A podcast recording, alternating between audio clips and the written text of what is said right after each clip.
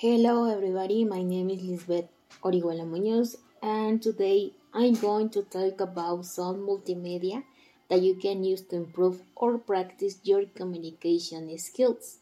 Uh, when you start to learn a new language, it's advisable that you practice your abilities because if you don't practice, you will forget it.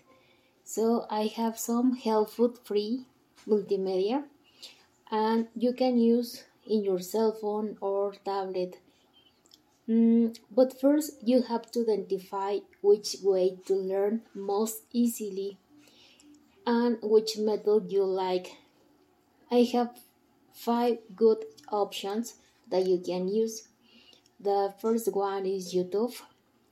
Mm, if you are one of those people who can live without music or learn easily with music, you can search music videos with lyrics in English and at the same time you can listen and read the lyric.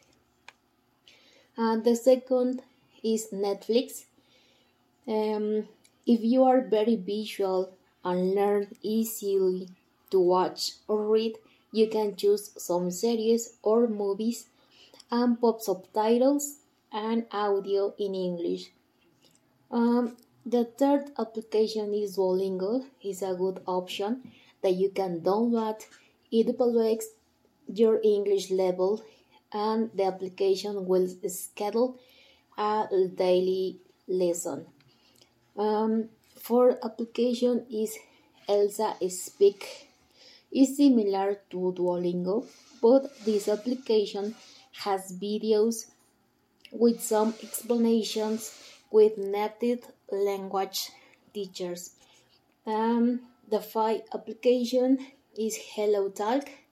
It's an application to chat with people native to the English language, but at the same time, you can help people who want to learn Spanish.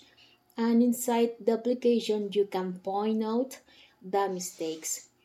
And well, uh, these were some applications that you can use to improve your communication skills in English. I hope uh, these applications are very useful for you and thank you so much to listen my first podcast and have a nice day.